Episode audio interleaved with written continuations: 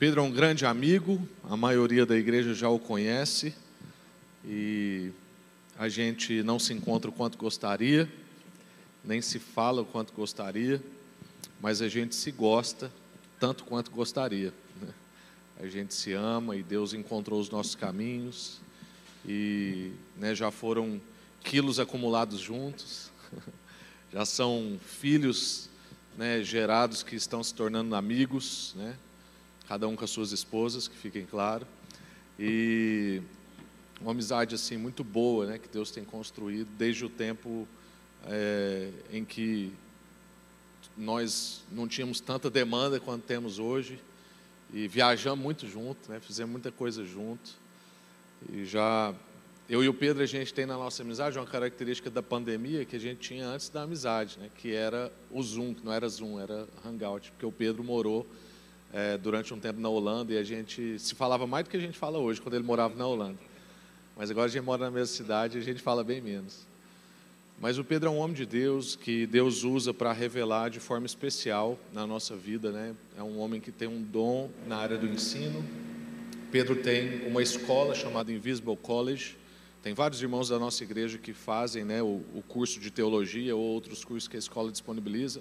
Se você não conhece, eu recomendo você a acessar, a conhecer pelo Instagram. Né? E ele é pastor na igreja presbiteriana Bereia, aqui em Goiânia, junto com o pastor Ronaldo.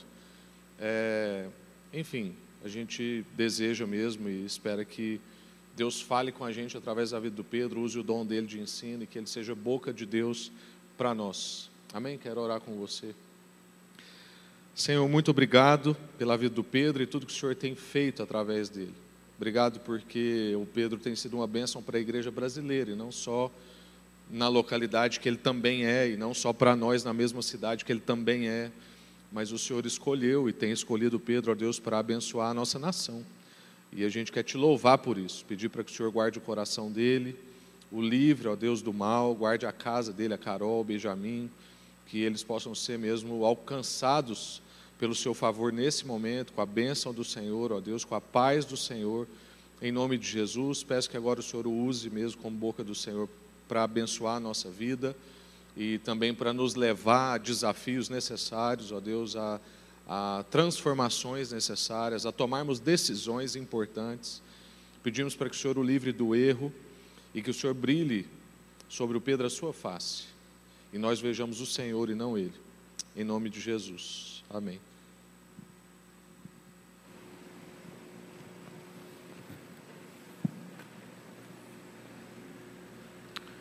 Boa noite, meus irmãos, minhas irmãs, graças e paz. Privilégio estar com vocês aqui mais uma vez. Fazia tempo que eu não vinha, parte por motivos óbvios, né, por causa da pandemia, mas é muito bom estar aqui.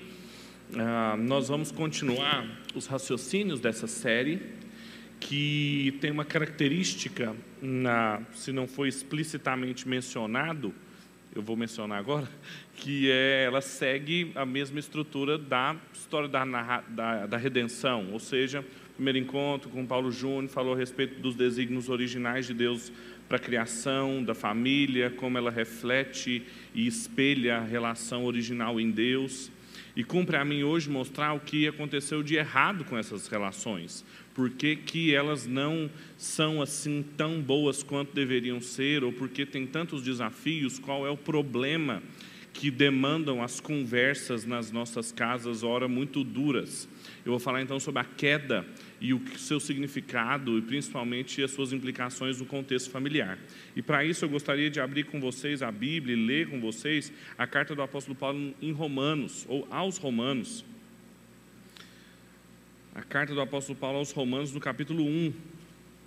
Nós vamos ler a partir do versículo 18.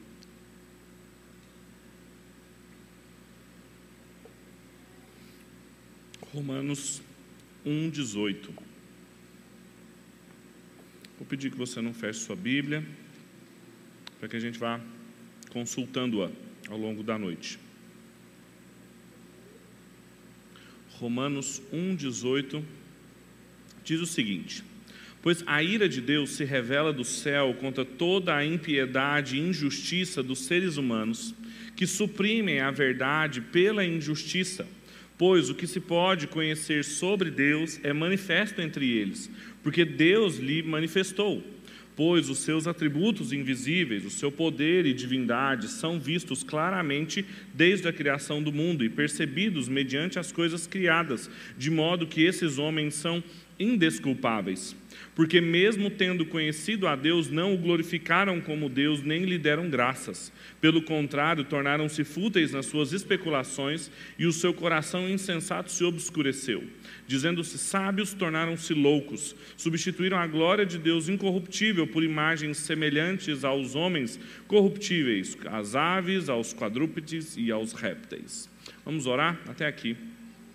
Pai, nós te agradecemos por tudo que o Senhor já falou conosco e te pedimos que o Senhor nos guie mais uma vez através da Sua palavra, para que possamos compreender a Sua vontade e responder com obediência. Eu desejo do nosso coração, em nome de Cristo Jesus. Amém. A Bíblia, ela tem alguns temas que funcionam como se fossem colunas vertebrais, correntes elétricas que energizam e iluminam a Bíblia inteira.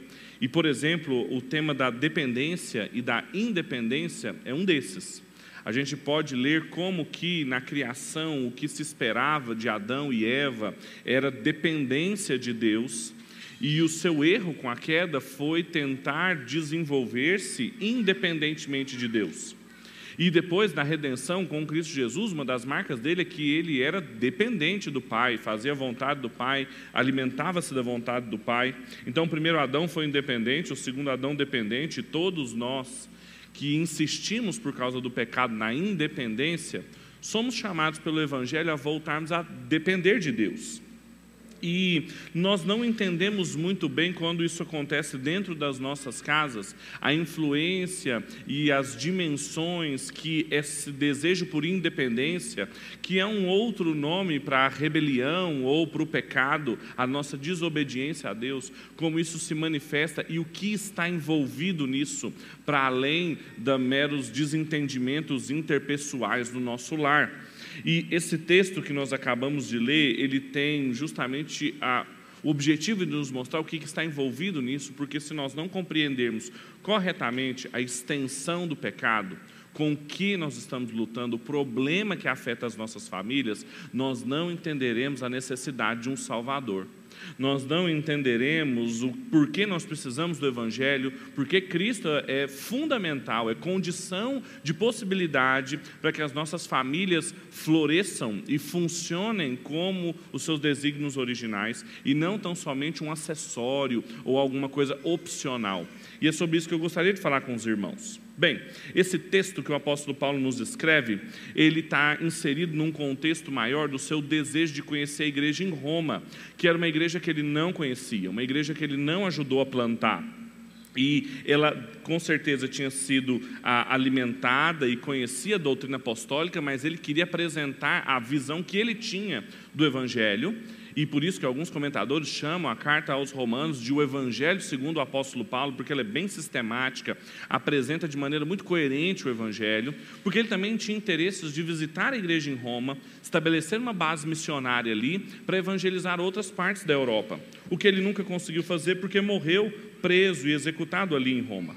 Mas logo na apresentação da carta, os versículos que antecedem esses esse capítulo que nós lemos, ele se apresenta, quem ele é, um apóstolo Paulo, o evangelho que prega, e ele deixa claro como que ele se sentia devedor, ele usa essa expressão no versículo 14, do evangelho para gregos e bárbaros, ou seja, para todos os povos, e disposto a pregar o evangelho em Roma, no versículo 15, pois ele não se envergonhava do evangelho, aí entra no versículo 16 e 17, que nós conhecemos bem, porque ele é o poder de Deus para a salvação de todo aquele que crê, primeiro o judeu, depois o grego. Então, depois dessa afirmação fundamental, eu não me envergonho do Evangelho, vem então uma longa sessão que começa no versículo 18 que nós lemos e vai até o final do capítulo 3, no versículo 20, em que ele mostra a por que, que nós precisamos do Evangelho.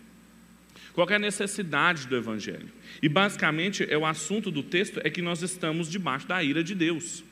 Você se lembra no primeiro texto que nós lemos aqui, o Salmo 19, que fala a respeito dos céus proclamando a glória de Deus, o firmamento apontando para quem Ele é, mas aqui ele usa as mesmas palavras para falar como que os céus apontam para a ira de Deus, mostrando o assunto principal desse texto, que é a rejeição de Deus pelos seres humanos por causa da sua corrupção e que mostra a necessidade do Evangelho. Então, ele didaticamente está construindo, depois de dizer o seu desejo de ir em Roma, o seu desejo de, de pregar o Evangelho, que ele se sentia devedor, o porquê que ele precisava do Evangelho.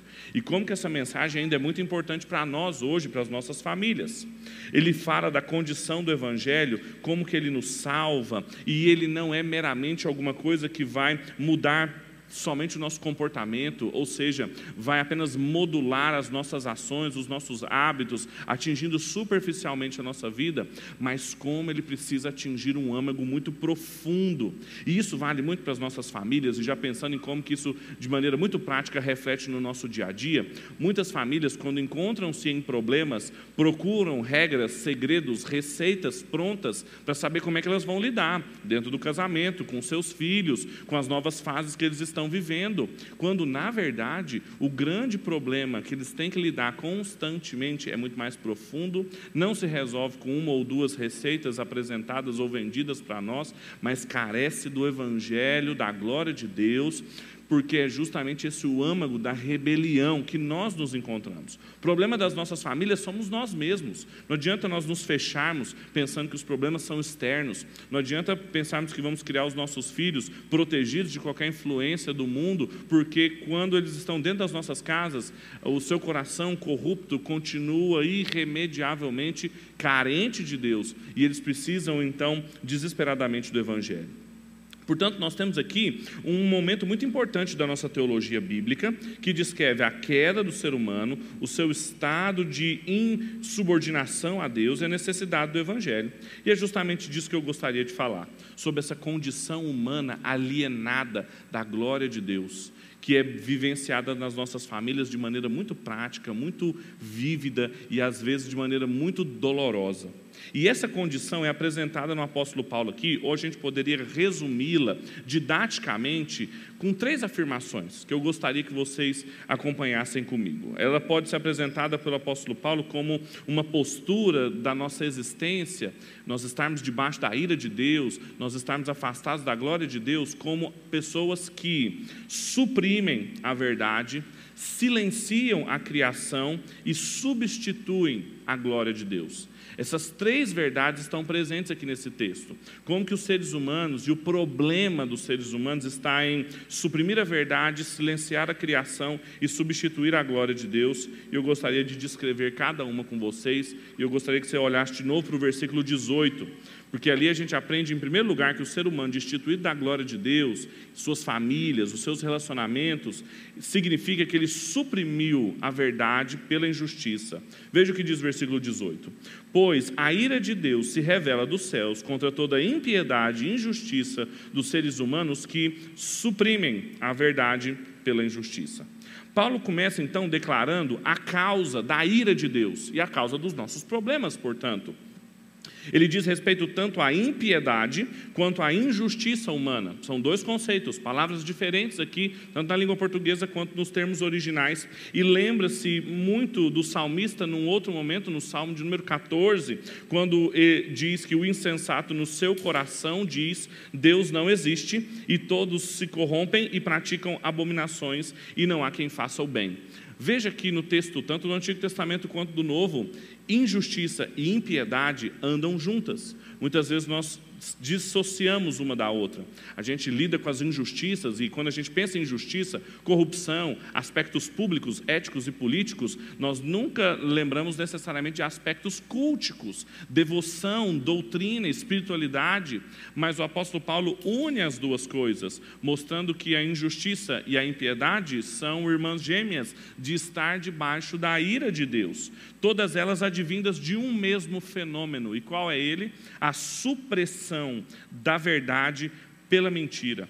E isso aqui é um termo muito importante dentro da teologia do apóstolo Paulo, que aparece pouquíssimas vezes no Novo Testamento. É basicamente uma invenção do apóstolo Paulo, a palavra original, que fala sobre, sobre suprimir no sentido de reter, segurar, resguardar a imagem que eu sempre tenho, sabe quando você está molhando seu jardim, você tem uma mangueira nas suas mãos e você quer que o jato da mangueira vá mais longe, você coloca o dedo na ponta dela e aqui então você aumenta a pressão, óbvio, e o jato vai mais longe. Essa é a ideia do suprimir, do tentar resguardar. Agora, a grande questão é que tentar fazer isso com a verdade de Deus é colocar o dedo numa mangueira de calibres dos bombeiros. Sabe aquela de emergência que tem aqui, que a gente nem se colocasse o corpo na frente, a gente não conseguiria suprimir ah, o jato de água dali. É bem, é exatamente isso que o ser humano, em rebeldia a Deus, em pecado contra Deus, está fazendo. Lembra do Salmo 19 que nós lemos? Os céus proclamam a ira de Deus, o firmamento anuncia num discurso sem palavras as verdades sobre Deus, e é como se ele quisesse suprimir isso. É como se ele quisesse abafar isso. Como? Pela sua injustiça, pela sua mentira. Ele quer então que essa explosão de ira e mau comportamento da resposta de desconsideração desse arranjo original de Deus. E a ira de Deus se revela contra essa postura, mostrando a estreita relação entre elas, de reter e abafar intencionalmente a verdade de Deus. E claro, isso vale para todos os aspectos, inclusive para a nossa família. As verdades e os planos originais de Deus que ele tem para a relação entre homem e mulher, para a relação entre pais e filhos, para a relação entre irmãos e irmãs por meio de uma deliberada postura injusta no mundo, os seres humanos, eles impedem a verdade de Deus que está abundantemente ao seu redor. É isso que o apóstolo Paulo fala, mas quando a gente pensa e lê esse texto, foi escrito no século I, para um contexto muito específico, a gente se pergunta o que, que ele significa para nós, como que ele se aplica na minha e na sua vida. A perenidade do princípio teológico que tem aqui é que a nossa postura ainda é a mesma, da gente deliberadamente querer sufocar a verdade de Deus, impedir, ignorar aquilo que Deus tem para nós, aquilo que a gente sabe que é um padrão normativo de Deus para nós, para governar as nossas famílias, os nossos casamentos, as nossas relações maritais, sexuais, parentais, as nossas relações entre os nossos filhos, e todas as vezes que nós ignoramos a palavra de Deus, todas as vezes que nós ignoramos esse padrão normativo, nós preferimos dar as nossas próprias leis. Ao invés de nós recebermos as leis de Deus, ao invés de nós reconhecermos a verdade de Deus, nós damos para nós as nossas próprias leis. Ao invés de nós sermos dependentes, nós nos tornamos independentes. Ao invés de recebermos de fora a lei, nós nos tornamos autônomos. Damos as nossas próprias leis e estamos suprimindo a verdade pela injustiça. E quando nós fazemos isso, nós estamos irando a Deus. E o problema, portanto, das famílias, geralmente as confusões que acontecem nos nossos lares, a nossa nossa incapacidade de conviver harmonicamente se dá justamente desse esforço deliberado de nós ignorarmos, suprimirmos, intencionalmente tentarmos abafar, segurar, num esforço obviamente fracassado, porque como que nós, criaturas, vamos suprimir, conter a verdade de Deus, porque diz respeito aos nossos casamentos, porque diz respeito às nossas relações parentais, de filhos com pais, a gente vai quebrando essas leis e nós vamos recebendo as consequências delas. Tanto que no texto que nós não continuamos lendo, do versículo 24 até o 31, o apóstolo Paulo fala que as pessoas recebem nos seus próprios corpos as consequências dessas desobediências, porque trocaram e, e, foram entregues à sua desobediência. Então, essa é a primeira verdade que nós aprendemos aqui. Há um historiador da arte que eu gosto bastante, holandês, chamado Hans Hoekmaker, que ele diz que a realidade ela não se permite ser usada de qualquer jeito, ser forçada pelos caprichos dos indivíduos supostamente livres. Nós não podemos construir casamentos de qualquer maneira, nós não podemos constituir as nossas famílias de qualquer maneira, não dá para criar os filhos da maneira como parece bom aos nossos próprios olhos. Inclusive, essa é uma expressão que caracteriza um dos períodos mais baixos do povo de Deus, que é o período dos juízes, onde não tinha rei em Israel e cada um fazia aquilo que era bom aos seus próprios olhos, cada um fazia aquilo que lhe parecia melhor ignorando os padrões normativos que Deus tinha dado à sua lei. E quando nós mantemos essa mesma postura, nós estamos suprimindo a verdade pela injustiça, e isso produz ira de Deus e consequências terríveis dentro das nossas casas. Essa é a primeira lição que a gente aprende. Agora, além disso, a ira de Deus e todo o, o desarranjo que acontece no interior das nossas casas acontece não só porque a gente suprime a verdade pela mentira, mas também porque nós silenciamos a criação que está ao nosso redor. Veja o que diz agora o versículo 19 e o versículo 20.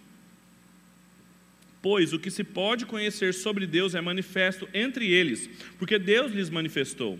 Pois os seus atributos invisíveis, o seu eterno poder e divindade são vistos claramente desde a criação do mundo e percebidos mediante as coisas criadas, de modo que esses homens são indesculpáveis. Aqui, uma segunda marca, uma segunda característica desse estilo de vida que desperta a ira de Deus, um estilo de vida que está em rebelião e independência a Deus e que degringola nos nossos lares, é um estilo de vida que silencia-se, fecha os seus ouvidos para aquele discurso sem palavras que o Salmo 19 diz que está ao nosso redor. E o texto é muito claro em dizer de que tudo aquilo que se pode conhecer de Deus é manifesto aparece diante de nós, está claramente manifesto. E essa é uma convicção, por exemplo, que fez Jó, e às vezes nós não percebemos isso, sair de uma posição de só ter ouvido falar de Deus. Vocês se lembram quando Jó, depois de toda a sua saga de sofrimento e dor, ele então, Deus chama e vai ao seu encontro, não responde às suas dúvidas teológicas. E o que, que Deus faz com Jó? Liga o National Geographic e começa a mostrar a natureza para ele. Fala, olha, está vendo aqui as estrelas, está vendo aqui os animais, está vendo isso aqui, tudo fui eu que criei. E então qual é a conclusão de Jó? Antes eu te conhecia de ouvir falar, agora os meus olhos te veem. Mas ele não viu a Deus. Em momento nenhum no livro de Jó diz que ele viu a Deus. O que, que ele viu a Deus? As obras de Deus. Ele viu exatamente o que o Salmo 19 e o que Romanos 1 falam, que como que Deus se revela na ordem natural e como que ela deixa patente aquilo que nós podemos saber dele.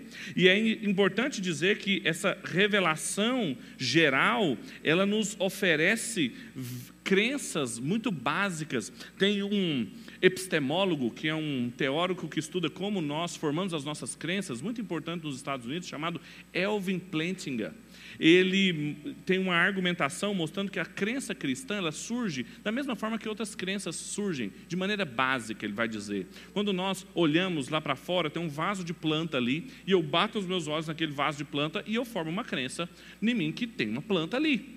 A menos que eu esteja sobre algum tipo de efeito de entorpecente ou algum sofrendo algum tipo de patologia, há muito tempo sem comer, em um estado de exceção cognitiva, não há por que eu duvidar que a crença que eu formei sobre a existência do vaso de planta é real. O Plantinga vai dizer que a crença em Deus é da mesma maneira. Nós somos muito racionalistas, somos muito modernos de queremos provas da existência de Deus, de queremos justificar porque cremos na forma que cremos, se na verdade a maioria das nossas crenças não tem esse tipo de justificativa. Elas se formam assim, naturalmente. E o que o apóstolo Paulo está falando é: bem, vocês olham uh, toda a criação ao seu redor e o que se pode conhecer de Deus está ali, manifesto. Mas sabe por que muitas pessoas, mesmo com isso, não creem? porque elas suprimem a verdade pela injustiça, porque elas deliberadamente negam isso, porque elas deliberadamente dizem não.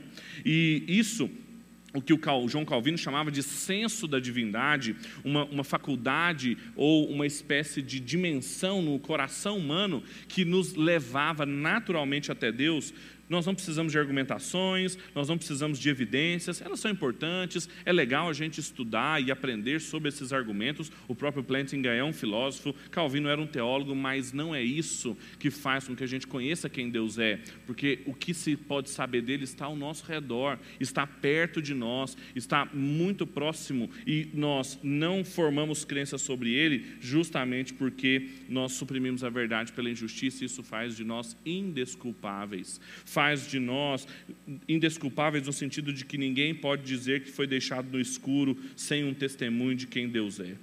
Novamente, entendendo todos esses princípios teológicos, e essa é uma parte teológica muito importante do apóstolo Paulo, a pergunta é: o que isso significa para nós, Pedro? O que isso significa para minha família? Eu entendi sobre suprimir a verdade pela injustiça, mas e quanto a silenciar a criação ao meu redor? Bem, Deus considera, por causa disso, todas as pessoas responsáveis. Ninguém é desculpado porque ao seu redor o tempo todo tem uma chuva de informações uma chuva de experiências que quem recusa conhecer quem ele é através da ordem criada já está optando por manter-se debaixo da sua ira, em rebelião a ele. Apesar de nós, de, de um tremendo esforço pecaminoso de não querermos ouvir a respeito de Deus, as coisas estão ao nosso redor. E cada vez mais o desafio para pais, mães, cônjuges um com o outro vai ser ensinar o óbvio para os seus filhos, vai ser ensinar o óbvio no interior de sua família, mostrando que não dá para negar determinadas estruturas, não dá para negar determinados aspectos da criação, percebendo como que o nosso pecado, ele vai deixando a realidade opaca, ele vai deixando a realidade mais magra.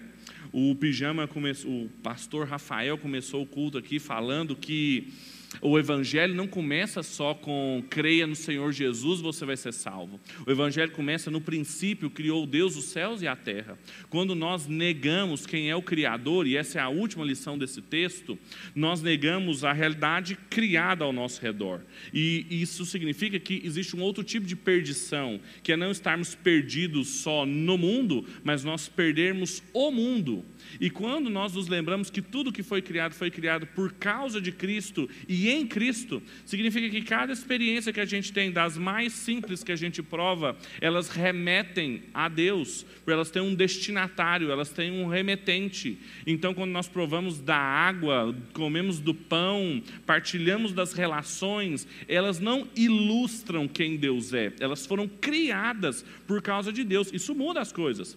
Jesus e Deus, quando estava criando todas as coisas através de Cristo, criou um negócio chamado fermento. Ele, ele não criou para fazer pão. Ele falou assim: eu vou criar um determinado processo químico na realidade para eles entenderem como que o evangelho se espalha. E aí então Jesus, no momento apropriado, revelou-nos que o evangelho é como medidas de farinha e fermento que se espalha por toda a massa. E assim cada uma das ilustrações que Jesus mostrou, não só ilustram, mas remetem, apontam e conectam o significado de quem Ele é. E quando a gente passa a ignorar, a gente bebe só água, ao invés de entender que Ele é que mata a nossa sede. A gente só come quando esquece que Ele que alimenta a nossa alma e toda a nossa realidade vai ganhando outra coloração quando a gente passa a enxergar cada uma das nossas experiências a partir dos olhos de Cristo. E isso na família é muito óbvio, porque o nosso Deus é um pai. O, quem nos salvou é o seu filho. Ele tem uma noiva que é a igreja.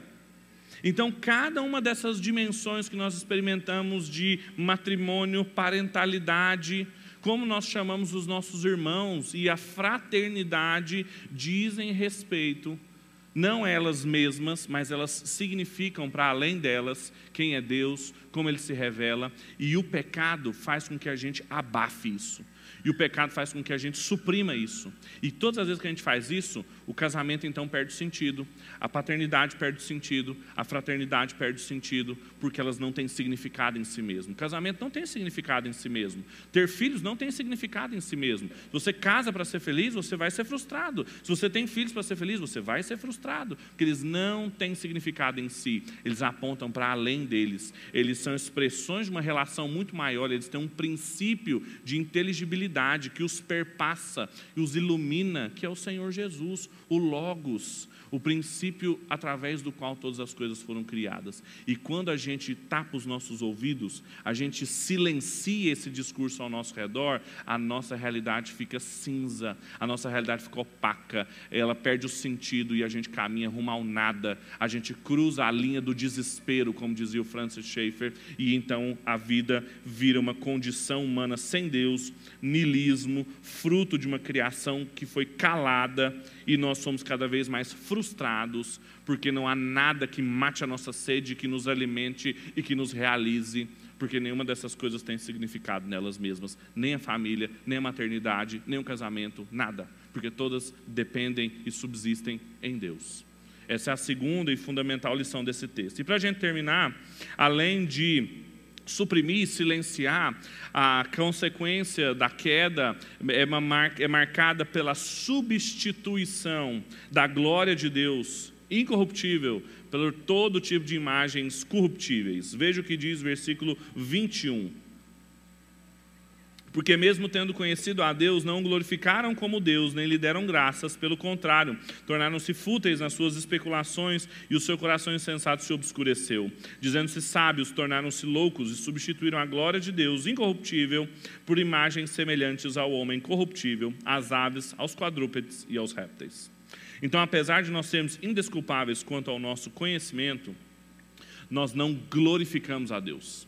Apesar de nós termos conhecimento ao nosso redor e cada uma das experiências que a gente participa apontem para Deus, signifiquem em Deus, o grande problema não está na experiência própria, está no fato da gente experimentá-la e glorificá-lo, em reconhecê-lo como Deus. Então, em última instância, o nosso problema ele é cultico, o nosso problema é de adoração, o nosso problema é de glorificação. A quem nós glorificamos, a quem nós adoramos. Isso determina a, o destino da nossa vida. A condição humana é de substituição. E veja aqui que isso é muito importante. O apóstolo Paulo usa um termo aqui que dá a ideia de que nós não podemos ficar sem Deus. Nós podemos substituir Deus. A gente pode deixar de adorar o Deus correto, mas nós não ficamos sem divindade. O coração do homem é uma fábrica de ídolos e ele com certeza vai criar e vai colocar a sua confiança em algum falso Deus mas nós não conseguimos ficar sem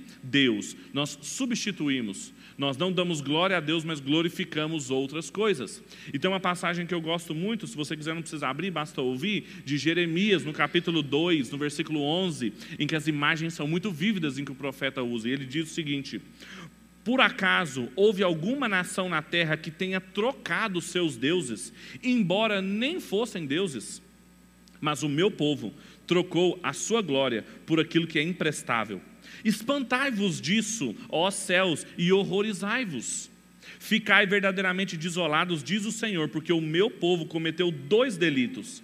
Eles me abandonaram, fontes de águas vivas, e cavaram para si cisternas, cisternas furadas que não retêm água.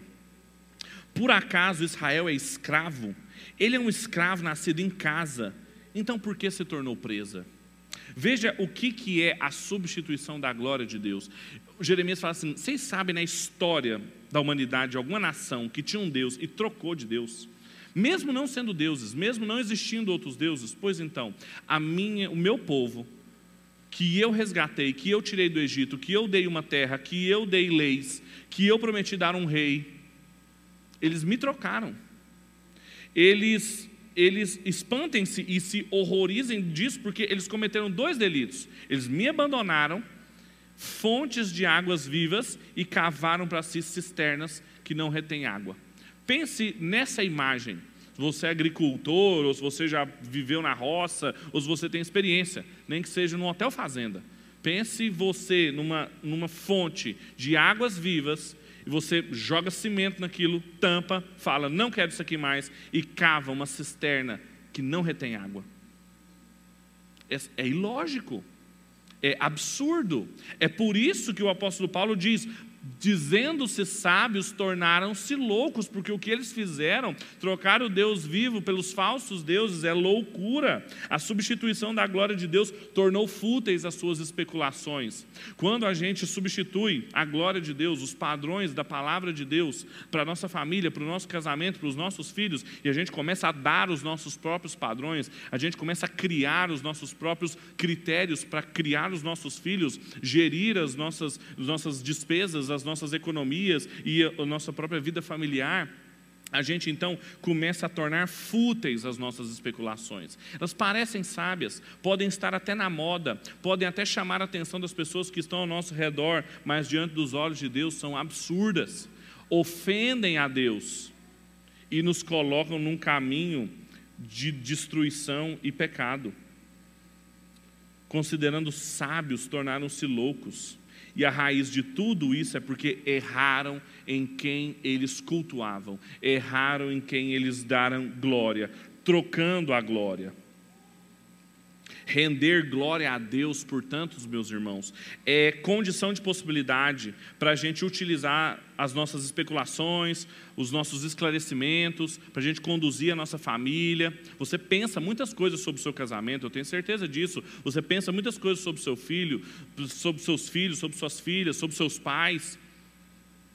Só que eles só não vão ser fúteis, vãos, loucuras se você deposita e reconhece o Criador como digno de render glória, a sua palavra como digna de confiança, ou se você substitui tudo isso, porque senão tudo se torna loucura, mesmo sob o título de sabedoria. A busca de sentido e significado na existência se torna fútil, vazia e nilista mesmo que se multipliquem os livros sobre propósito e vida familiar, mas a gente vai continuar frustrado, porque os nossos corações vão continuar tateando no escuro, sem a iluminação da palavra de Deus. Portanto, eu gostaria de concluir dizendo que a condição humana afastada de Deus, afastada da glória de Deus, é característica pela supressão da verdade, o silenciamento da criação e a substituição da glória de Deus. O problema da sua família é esse problema da sua família não é ter mais tempo para conversar, o problema da sua família não é ter mais química no seu casamento, o problema da sua família não é os seus filhos te respeitarem mais, o problema da sua família é que estão suprimindo a verdade com a injustiça, silenciando a criação ao seu redor e deixando de glorificar o Deus correto. E é natural supor que a gente poderia terminar dizendo, então, é, deixa a verdade de Deus fluir, é, abre os ouvidos para a criação e glorifica a Deus. Poderiam ser né, três belas aplicações. Mas não adianta a gente tentar fazer isso. Porque, mais uma vez, isso mostra da condição de total perversão que nós estamos. Nós não conseguimos sair dessa condição, meus irmãos. Nós estamos presos. Lembra de Jeremias falando? É Israel escrava? Por que ela está presa? Essa condição de cativa por causa do pecado ela não consegue deixar de tentar suprimir a verdade pela injustiça, ela não consegue te, deixar de tampar os ouvidos para a criação, ela não consegue glorificar a Deus. E essa é a boa mensagem do Evangelho. É porque o Evangelho de Cristo é o único meio de transformar essa condição e nos permitindo sair da supressão, do silenciamento e da substituição. Porque a obra de Cristo aplicada nas vidas dos membros das nossas famílias, é o que tem condição de reverter essa situação, aplacando a ira de Deus, fazendo a verdade dele aparecer nas nossas vidas, a criação voltar a falar e a gente voltar a render glória. É a obra de Cristo e não a nossa. Portanto, tendo isso como pressuposto, eu gostaria de falar três aplicações muito práticas finais. Primeiro, Deixe de forçar a realidade às suas preferências pessoais. Negar a si mesmo, tomar a sua cruz e seguir a Jesus não é meramente comportamental, é cósmico, é, é histórico. A realidade tem propósito, normas, seu casamento, seus filhos. Pare de tentar empurrar as suas leis na realidade. Reconheça o que Deus tem para você. Ele revelou isso na sua palavra, ele revelou isso ao redor de você. Você pode ver ao lado das pessoas que o glorificam também, como elas conduziram as famílias delas. Isso diz respeito a você parar de forçar a realidade às suas vontades pessoais, às suas carências, aos seus desejos egoístas e autocentrados. É desencolerar a verdade de Deus, fazendo morrer a nossa condição narcisista é o que o Luiz Lavalle chama do esquecimento de si, é esquecer de si e amar a Deus desprezando a si mesmo. Segundo lugar, preste mais atenção ao seu redor. Renove o seu olhar para a realidade. O Senhor Jesus ensinava muito isso: olhai para, e então ele traçava o ensinamento. Ele declarou que toda autoridade foi dada para ele nos céus e na terra, significa que tudo o que acontece ao nosso redor é autoritativo. Cada experiência boa, cada gosto, cada experiência bela remete à obra dele. Comece a olhar essas coisas, a transmitir esse olhar para os seus filhos, ensine o seu cônjuge a olhar para a criação e enxergar o Senhor Jesus ali, porque é só isso que vai tirá-lo dessa condição de pecado. E em terceiro e último lugar, agradeça e glorifique apenas a Deus. Deixe de substituir e trocar a glória de Deus por qualquer vanglória humana. Somente o culto verdadeiro vai livrar você dos cultos falsos. Isso vai nos livrar das consequências de uma vida vazia, frustrada, dentro das nossas casas. Tem uma música do Titãs que chama Não Vou Lutar. Na letra dela diz assim: não vou lutar contra o que eu sinto. Vou me entregar como um soldado cansado e faminto. Não vou lutar contra o que eu sinto, porque a verdade explode cada vez que eu minto. Não posso mais viver em conflito, não vou negar o que é tão claro. Vou me entregar em tudo que eu faço e em tudo que eu falo. Não vou negar o que é tão claro, porque a verdade explode quando eu me calo. Não posso mais viver sem estar ao seu lado. Não vou lutar contra o que eu sinto, não vou lutar contra o que eu sinto. A verdade explode cada vez que eu minto. Não posso mais viver em conflito. Não vou lutar contra o que eu sinto, não vou lutar contra o que eu sinto. Eu gosto dessa música, ela tem umas imagens que são bem bíblicas, apesar da intenção dos autores não ser essa. Mas essa, essa é a luta do Evangelho, é só o Evangelho que faz com que a gente não precise lutar mais essa busca de não querer lutar mais, de ser genuíno, essa ética da autenticidade, de não aguentar ficar suprimindo a verdade, porque ela explode. É isso que acontece com a verdade de Deus. A gente não consegue conter, ela explode. A gente está cansado e faminto. É só o Evangelho que faz isso. É só o Evangelho que vai trazer de novo beleza, saciedade e alegria para dentro das nossas casas. É só a obra de Cristo que pode tirar a gente dessa condição e colocar-nos de novo em rota de bênção e de florescimento. Vamos orar? Deus, nós te agradecemos porque a obra de Cristo aplicada nas nossas vidas tem condições de nos tirar da, debaixo da tua ira e de trazer para as nossas vidas, para as nossas famílias, esperança, de nós não estarmos mais no escuro de nós não estarmos mais entregues a nós mesmos, ao que parece reto aos nossos olhos, ao que parece que vai dar mais certo na nossa vida. Nós te louvamos porque o Senhor nos livrou disso. Nós te pedimos, Deus, não nos desampare, guia as nossas famílias, guia-nos através da tua palavra, para que a gente te glorifique e reconheça que o Senhor é Deus para que a gente receba a Sua verdade como palavra vinda de Ti para a condução da nossa vida e para que a gente passe a enxergar e ouvir com alegria e gratidão esse discurso da Sua criação que revela o Senhor, a Sua beleza e os Seus propósitos na vida das nossas famílias, na criação dos nossos filhos e no florescimento das nossas comunidades. É o desejo do nosso coração, nós te pedimos isso para a glória do Seu nome, em nome de Jesus. Amém.